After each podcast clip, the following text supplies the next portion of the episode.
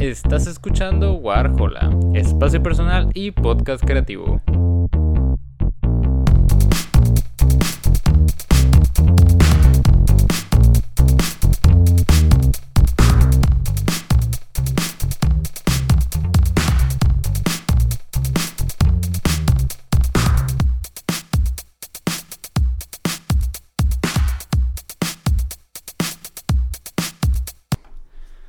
Muy buenos a todos, bienvenidos a un nuevo episodio de Warhola. Eh, primero que nada, y antes de empezar, decir que este capítulo ya lo tenía grabado. Eh, ya estaba por editarlo y me di cuenta de que pues mi departamento tiene demasiado eco y se escuchaba un tanto feo. Entonces, es la primera vez que me pasa que, tengo que recurrir a volver a grabar un, episodio, pero pues siendo que era lo, lo mejor y que tenía que hacerse, ¿no?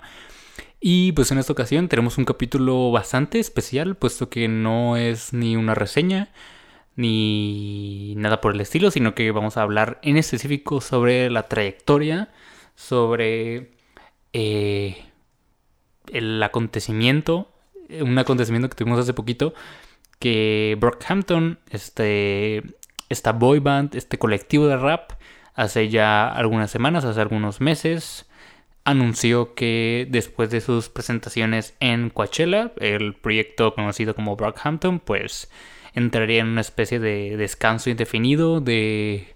no tanto de separación, pero todos sabemos que este tipo de hiatus, de descansos indefinidos, pueden terminar muy a lo boy band, muy a lo One Direction.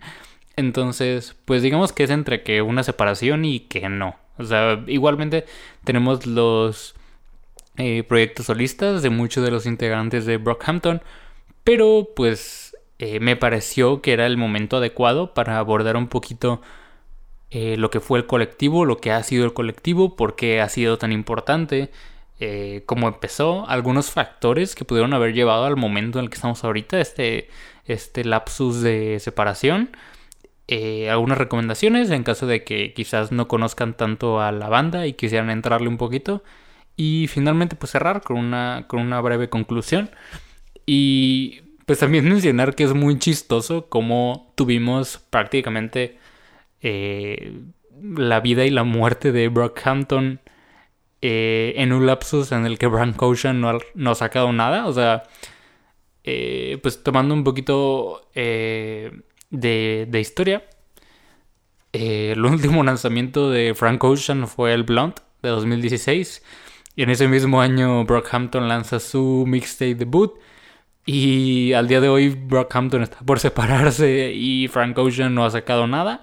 Entonces es, muy curioso cómo en un lapsus de casi seis años subimos toda la vida de un colectivo y Frank Ocean sigue sin querer presentarse en Coachella. Eh, y pues bueno, para empezar vamos a tener la primera sección que sería... El origen de Brockhampton. Y como ya lo mencioné hace poquito, eh, Brockhampton comienza en un foro de Reddit, de hecho. Eh, Kevin Abstract, que es algo así como el frontman, como eh, una parte de, digamos que el, referente más claro de, la banda, como el frontman, se podría decir, el, líder, puso en algún momento de su vida un post en, en, un foro de Reddit dedicado a Kanye, a Kanye West, que se llamaba Kanji to That si no me equivoco. Y este, pues puso así un post como de que, oigan, no, pues quiero, quiero empezar una banda. Y los interesados pues pueden mandarme mensaje, pueden mandarme un DM y se arma, ¿no? Eh, esta publicación mutó eh, a lo que hoy conocemos como la alineación de Brockhampton, una alineación que compone alrededor de 13 artistas entre raperos, productores, diseñadores, eh, directores realmente hay un poquito de todo, ¿no? En Brockhampton. Eh, y pues sí, buena parte de los de los integrantes que actualmente forman parte de la banda, pues fueron este, reunidos a partir de ese post, ¿no? En, el Reddit, en el foro de Reddit de, de Kanji. Y posterior a ello, en 2016 eh, sacan su mixtape debut, que si bien eh, actualmente no representa gran cosa. No, salió realmente un hit enorme de ese mixtape. Eh, pues sí representó, yo creo que el primer paso para, darnos cuenta un poquito de la dinámica, que sería buena parte de la que se mantendría en el colectivo. esta dinámica entre diseñadores, entre el arte, entre los videos musicales, entre el juego de voces en las canciones, muy parecido a lo que hace, por ejemplo, eh, otro, otro tipo de boy band, aquí y aquí hay, de Monterrey, este tipo de juego de voces, de intercalar eh, quién entra después de y así. Este, todo esto lo vimos en el All American Trash, su mixtape debut de 2016, que como digo, la verdad no es mala, creo que en realidad es un trabajo bastante sencillo, pero que presenta pues buena parte de lo que sería ya el trabajo más formal de la banda, más de, de ellos como tal. Y, y creo que en realidad es eh, pues un trabajo bastante regular, creo que ni siquiera sobrepasa la media hora, es un, es un mixtape bastante cortito, pero como digo, como introducción creo que funcionaba bastante bien. Y posterior a 2016 tuvimos lo que fue yo creo que el proyecto más ambicioso en la historia de Brockhampton en general, que fue la trilogía del Saturation, formada por Saturation 1, 2 y 3, lanzados este, los tres discos en 2017, eh, que si tomamos un poquito en, retrospectiva, yo creo que al que menos cariño le tengo de alguna manera es al Saturation 1. Eh, Brockhampton, al menos para mí, siempre ha tenido esta consistencia de hacer tracks muy buenos, pero no hacer álbumes completos tan buenos. Como que era algo que siempre les, les fallaba un poquito, que hacían temas por separado que funcionaban muy bien, pero al momento de hacer como una obra completa y redonda, eh, sí fallaba como un poquito. Que ahorita analizando los álbumes que han lanzado, eh, creo que se empieza a arreglar un poquito. Roadrunner, su último álbum de, de 2021, creo que arreglaba un poquito ese problema. Pero igual repasando. Eh, Saturation One sale y pues aquí ya tenemos yo creo que buena parte de lo que ya sería la, la carrera consolidada de Brockhampton. Eh, un mixtape que si bien yo creo que es el que de los tres de la trilogía es el que más tambalea eh, si es medio inconsistente en algunos puntos, pues sí presenta también unos temazos, por ejemplo Face y, Gold, que, que, me parecen para mí lo mejor de este disco, que, que sí, es, es un poco inconsistente para mí porque, por ejemplo, Brockhampton siempre ha tenido esta idea como de no mantener un mismo estilo durante una canción, o sea, muchas de sus canciones tienden a cambiar de ritmo a mitad o al final de la canción, como que no son canciones estables, hay muy muy pocas canciones así. Y, y este álbum, no sé, como que nunca me terminó de llenar, pero creo que eso es más cosa personalmente mía. Eh, sí he visto algunas cosas, algunos este, comentarios de fans aférrimos de la banda. Acérrimos, aférrimos. Ahí, de verdad no me acuerdo cómo era, pero... Eh, lo, checaré luego, probablemente ya me haya equivocado. Pero, pero sí, eh, creo que es más, más cosa mía de, de no tenerle tanto cariño al, Saturation One. Pero, pero sí, la verdad no, no, no considero que sea un, un, álbum malo para nada.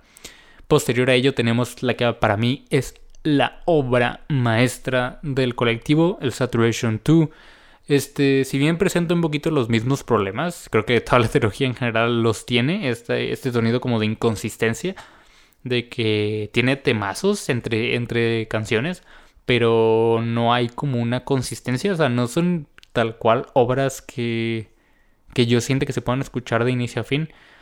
La verdad tenemos temazos, o sea, yo creo que buena parte de los mejores tracks que hizo la banda en toda, toda su historia se encuentra en este disco eh, Gummy, Queer, incluso Tokio. Eh, bueno, ya dije Gummy, pero, pero sí, realmente buena parte de, la, de las mejores canciones de la banda se encuentran en este disco.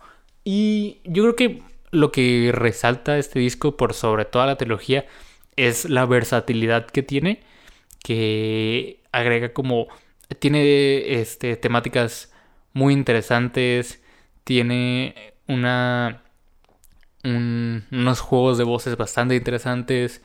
Hay canciones que son agresivas, increíblemente disfrutables. Y, y sí, creo que tiene una amalgama de canciones bastante diversa. Que, que está, está chido analizarla, está chido escucharlo por completo. Y pues cada quien yo creo que logra rescatar qué canciones le gustan por sobre otras. Pero, pero a mí la verdad me parece muy bueno. Creo que es el que más me gusta de, de la trilogía. Y yo creo que para entrarle al colectivo es el que recomendaría el Saturation 2. Y posterior a ello tuvimos el final de la trilogía, el Saturation 3, que también tuvo este tipo de, mm, digamos que de juego de marketing, porque este disco se vendió como el último disco de Brockhampton en su momento, que como todos habremos sabido, pues esto no sucedió, no fue para nada el último disco de la banda, pero pues así se vendió originalmente, ¿no? Eh, Saturation 3 yo creo que también es un disco bastante bueno, tiene bastantes temazos, aborda todavía más temáticas que Saturation 1 y 2 y es yo creo que un poquito más personal ya, o sea, sorprendentemente en este disco la banda aborda temáticas más de... O sea, sí son muy comunes el hecho de que... de cómo la fama no es igual cuando ya la tienes a cómo la percibes cuando la estás buscando, ¿no? Que creo que es una temática que muchos artistas llegan a tratar en su carrera. Lo tuvimos ahorita con, con Zetangana, Mac Miller, yo creo que ha sido uno de, de los referentes más grandes con respecto a esta perspectiva de busqué tanto la fama y cuando la tengo es nada con lo que esperaba. Este, que es un poquito las temáticas que se empiezan a abordar aquí. Eh, como ellos empiezan ya a partir de, del Saturation 2, pero aquí ya lo empiezan a, como hablar y empiezan a recibir esta atención mediática que, que, si bien tanto buscaban, también les genera un poquito de problema, ¿no? Eh, también tiene temazos Boogie, eh, Johnny. Creo que en este álbum tuvimos lo que fue el primer éxito de, de la banda, que fue Bleach. Y, pues sí, también es un, es un álbum bastante, bastante diverso, bastante versátil. Y creo que es un punto de inflexión bastante bueno. No recomendaría yo creo que para empezar este disco, pero igual es cosa de, escucharlo, de buscarle qué temas eh, se acoplan más con uno, pero, pero igual me parece bastante, bastante disfrutable. Posterior a ello, como digo, este disco se vendió como, como el final de la banda, cosa que no fue así, pero no creo que tanto se deba como por, por ellos mismos, sino que posterior al lanzamiento de Saturation 3 Brockhampton fue fichada en la, en la RCA, en la disquera. Una disquera eh, bastante grande, bastante eh, reconocida. Y pues bueno, aquí yo creo que hay un punto muy importante que vamos a volver a tratar después. Que con respecto al movimiento Me Too, eh, uno de los integrantes de Brockhampton, Amir Van, fue este. Pues bueno, fue señalado por eh, no recuerdo bien cuál fue la razón, no me acuerdo si fue como violencia doméstica o había tenido eh, problemas de acoso eh, sexual. La verdad no recuerdo, no, no quiero decir algo erróneo, pero pues el punto es que dicho integrante, Amir Van, fue señalado en el movimiento MeToo y pues esto significó algo bastante... un conflicto tal cual dentro de la banda, puesto que ellos ya estaban trabajando en un álbum y pues yo creo que por decisión unánime decidieron sacar a Mirvan y eliminar completamente ese álbum en el que estaban trabajando, que era Poppy. Eh, yo creo que para los fans nuevos dentro de la banda quizás no sepan un poquito de este material inédito. Eh, hay algunos eh, promocionales, me parece, en YouTube. Buena parte de los de la publicidad de Poppy todavía la tienen varios integrantes de, la banda en Instagram. Y, y, sí, por ahí debe andar rondando algunas piezas, alguna, creo que la portada incluso ya estaba, ya estaba hecha y por ahí anda en internet también. Y pues bueno, la banda decide desechar este, este trabajo, lo que era Poppy, y empezar de nuevo completamente. Y dado esto, tuvimos en 2018 Iridescence, que yo creo que aquí empezó un poquito la decadencia del colectivo. Eh, la verdad, siento que Iridescence tiene temas. O sea, son muy contados los temas que a mí me encantan. O sea, es decir, tenemos New Orleans, yo creo que uno de los mejores opening tracks que, la banda ha ofrecido. Eh, Honey, Where the Cash At, también son canciones que a mí me gustan mucho. Pero en general, yo creo que aquí tú empezamos a, tener este tipo de inconsistencias todavía más marcadas. O sea, Creo que hay muchas cosas de este álbum que yo cambiaría. Y yo creo que buena parte se nota por esto. O sea, fue, fue a partir de aquí que la banda empezó a entrar en un conflicto entre integrantes, entre, entre público, por el hecho de, pues quizás este no era tanto el trabajo que ellos querían lanzar, sino el trabajo que tuvieron que verse obligados a lanzar, puesto que si, si eres un, fan un poquito más, más oldie, este, si acaso habrás escuchado algunos de, los, de las cosas que se filtraron de Poppy. Y yo creo que buena parte de, de algunos de los mejores tracks que pudieron haber sido de la banda se encontraban en ese trabajo. Lamentablemente, pues nunca pudieron ver la luz. Entonces, imagínate tener esa perspectiva de saber que tienes un trabajo tan bueno, pero que no puedes lanzarlo porque tienes esta problemática de que unos de tus integrantes, que ni siquiera ya está en la banda, participan en este proyecto y, pues simplemente no puedes, ¿sabes? O sea, por un problema ya moral, no puedes decirte lanzarlo, ¿no? Y, pues no es que dicen sea completamente malo, pero sí tienen como esta hora de quizás no era lo que yo quería lanzar. Em, en 2019 tuvimos Ginger, el que yo creo que marcó un punto de inflexión bastante interesante, puesto que este álbum fue ya un hit en general de la banda. Eh, igual fue producido junto con la RCA, me parece que buena parte fue grabado en el estudio Abbey Road. Y pues este álbum presenta el mayor hit de la banda, siendo Sugar. Y la verdad no está tan mal. O sea, creo que tengo un, recuerdo un tanto agredulce de Ginger. Porque igual no sabía muy bien qué esperar. Cuando salió, pues sí lo escuché varias veces. Pero ahorita como que no me representa nada. Y sé muy bien por qué. Este álbum todavía más que el anterior. Bueno, este álbum en específico representa mucho estas problemáticas internas dentro de la banda este sentimiento de quizás la fama no era lo que yo buscaba, eh, quizás extraño lo que teníamos al inicio. Eh, es, un, es un álbum bastante personal, de todos en general, y, pues es una obra que es complicada, ¿no? De, entrarle. Si bien el álbum tiene también algunos temas muy buenos, incluso No Halo, que es un, es un tema bastante, bastante más tranquilo, eh, Boy Bye, incluso la misma Sugar, me parece que no es un tema malo. Pero es un, es un álbum que en general es pesado de escuchar, es bastante eh, personal, tiene una obra muy pesada, entonces pues es, un poquito complicado, pero pues ya no, depende de cada quien.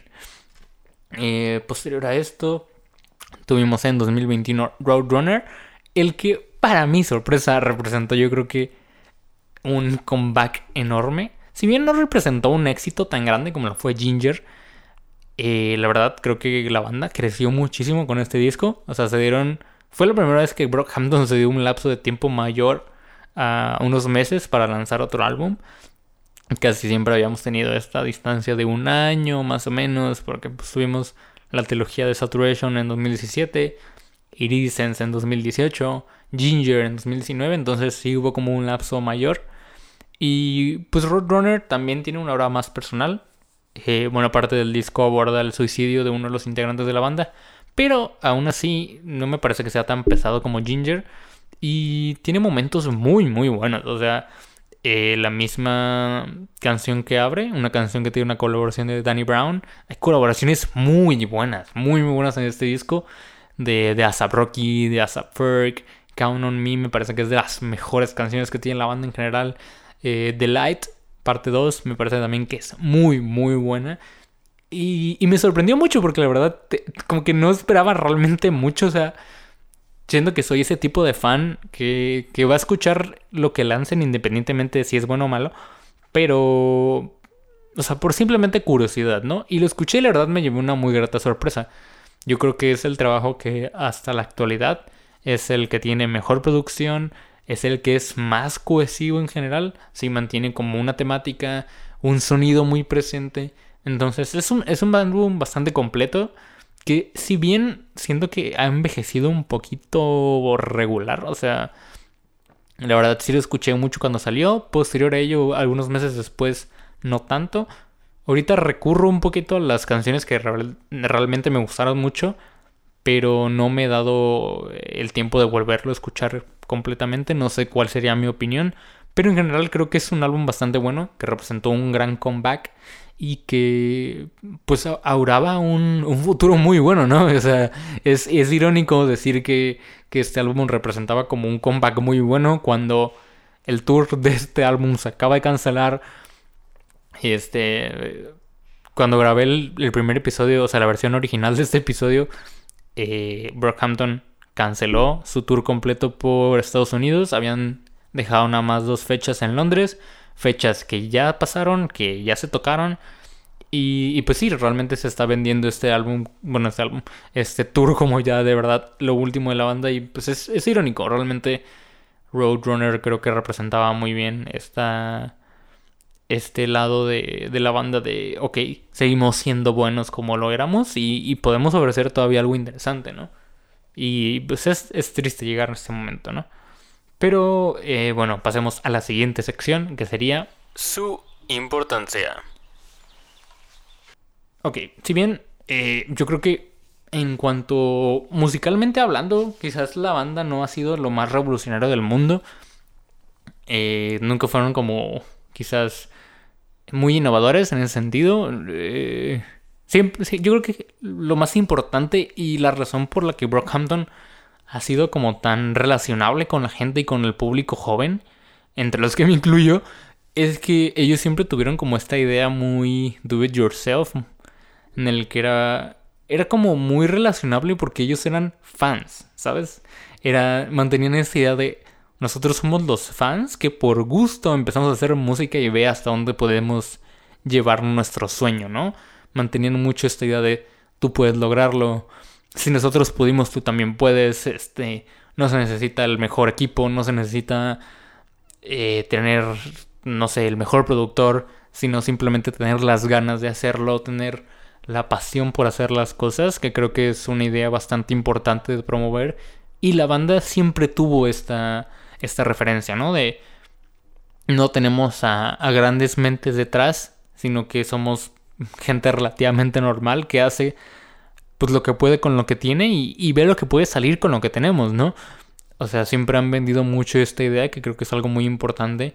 Y en el sentido de sus letras, creo que siempre han sido y fueron muy valientes de abordar temas muy importantes. Eh, Champion es, un, rapero que recurrentemente habla de problemáticas sociales, habla de problemáticas como, como el, abuso, de la violencia, de, de, una manera bastante personal y muy reflexiva. Este, Kevin Abstract eh, habla mucho sobre estas problemáticas este, siendo, siendo una persona negra en Estados Unidos, siendo una persona negra y homosexual en Estados Unidos. Entonces creo que eh, Brockhampton, aparte de, esta, de esta vibra muy do it yourself, también mantuvieron mucho esta, esta idea de, de, contar historias que, son reales, de contar perspectivas que quizás rara vez se tratan en el rap. Y, porque también es, raro, ¿no? Eh, generalmente rap, eh, bien eh, tiene letras muy buenas en general. Eh, muchas veces caemos mucho en el, en el sentido de las joyas, de las mujeres, de los vicios, de, de tirarle mierda a otros raperos. Entonces es, es interesante que se den el tiempo de, de, utilizar estos espacios, ¿no? Para abordar temáticas muy, muy importantes. Y, y sí, yo creo que eso es realmente lo, lo que hizo a Brockhampton lo que era, ¿no? Las líricas, los temas que abordaban y, la vibra en general que tenían tanto con el público como con el... con todos en general, ¿no? Esta vibra muy... muy...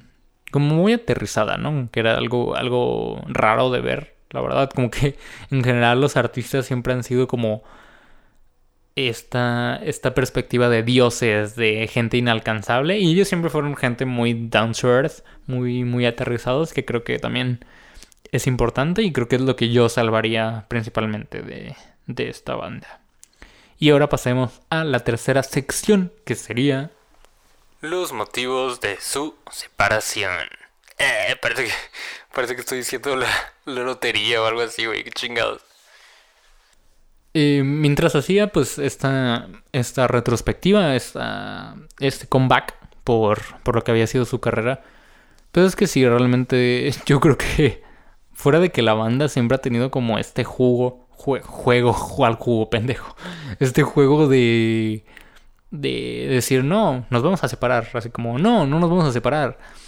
O sea, porque como digo, eh, por ejemplo, Saturation 3, pues se vendió bajo esta idea de el último álbum de Brockhampton.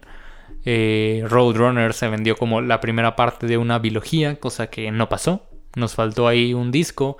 Eh, Poppy también que fue anunciado y no se lanzó. Entonces, Brockhampton hacia el público siempre han tenido, bueno, no siempre, pero empezaron a generar como una perspectiva muy de no te puedo creer, ¿saben? O sea, en el sentido de que anunciaban tour, los cancelaban, eh, anunciaban discos que no salían, eh, eran mucho de jugar con el público y la verdad es que el público se cansa, ¿no? También uno como fan, por más gustoso que seas del artista, de que seas de la banda, también te cansas de estas cosas.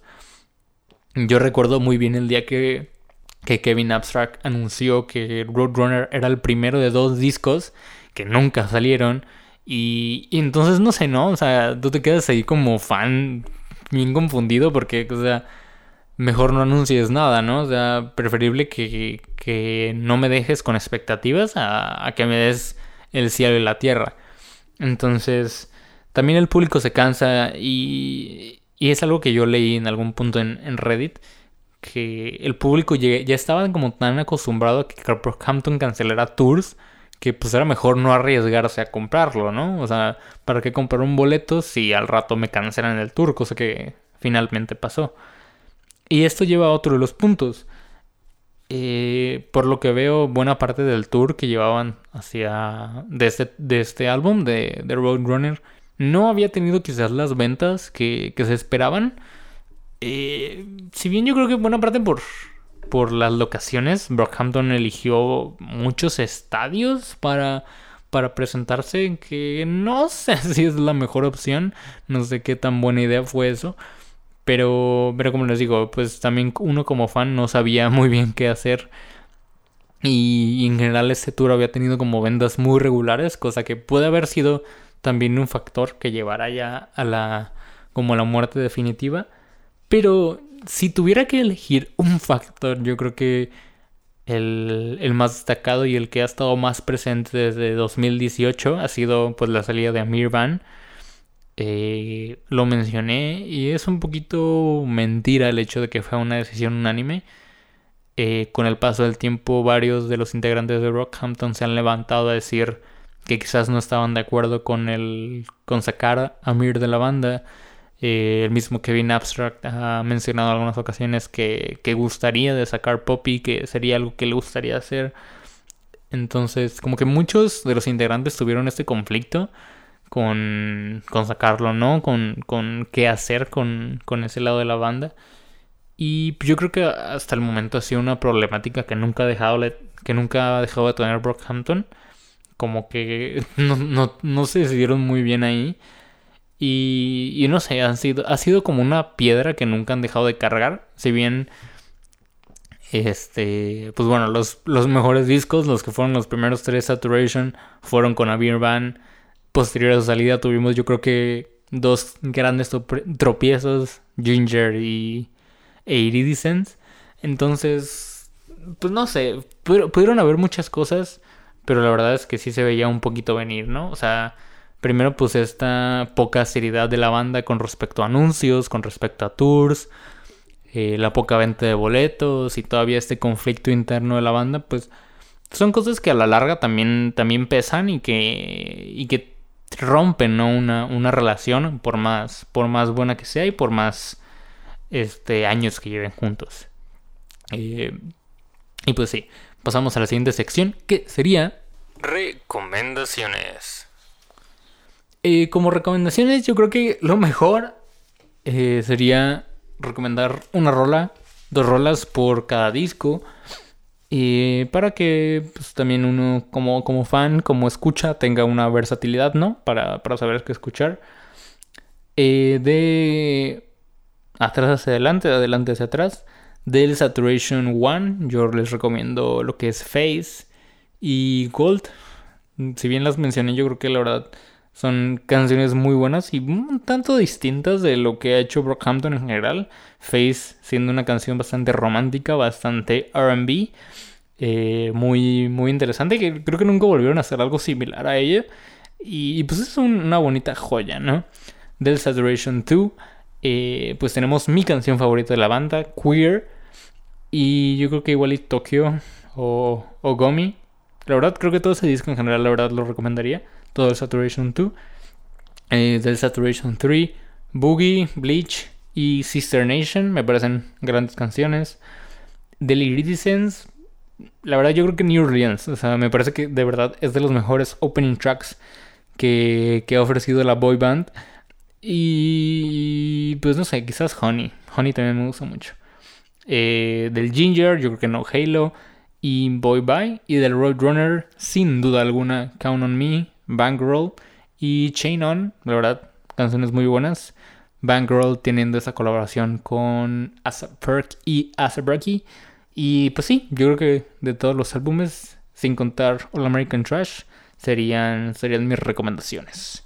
Y finalmente llegamos a la última sección, que sería la conclusión. pues ya habiendo repasado un poquito la historia y la muerte y cómo Brockhampton pudo crecer, llegar a su peak y caer, mientras Frank Ocean no ha sacado nada. Eh, pues sí, es, es, la verdad es un tanto triste saber que, que personas tan apasionadas eh, con lo que les gustaba hacer, pues tuvieron que llegar a este punto, ¿no? De, de quiebre. Porque pues era algo que se veía quizás en las entrevistas, ¿no? Que, que había una comunicación muy buena, que los chicos se divertían mucho haciendo, haciendo los conciertos, haciendo lo que les gustaba hacer. Y, pues es triste saber que incluso la misma industria lo, te puede llevar a, a, tomar este tipo de decisiones, ¿no? De, querer cerrar, de querer, este, pues dejar, ¿no? De hacer lo que, lo que te gusta. Y si bien yo creo que va a ser, este, lo más, lo más sensato sería que, que cada uno tomara como un camino por separado. O sea, Kevin Abstract pues tiene su, su carrera en solitario también tiene un álbum bastante bueno. Entonces, pues si bien no vamos a tener a Brockhampton quizás juntos, eh, pues tendremos ahí eh, a Brockhampton por separado. Y, y pues no sé, la verdad no sé qué tan, qué tan separación termine siendo esto. Pero pues bueno, yo creo que sería pues bueno saber que, que fue bueno mientras duró. Que quizás Brockhampton pudo haber llegado a ser más grande, sin duda alguna que algunos tropiezos, algunas situaciones impidieron esto. Pero, pero bueno, o sea, no queda nada más que aprovechar lo que ya tenemos, de aprovechar los últimos momentos que quedan. Ahí veremos eh, cuando suceda eh, el fin de Coachella, a ver qué, qué, decide la banda, si finalmente se, se separan oficialmente o, o, este descanso indefinido nos lo apliquen como, como One Direction, que cada quien se va por su lado. Y pues bueno, será, será cosa de ver y, ver qué pasa, ¿no?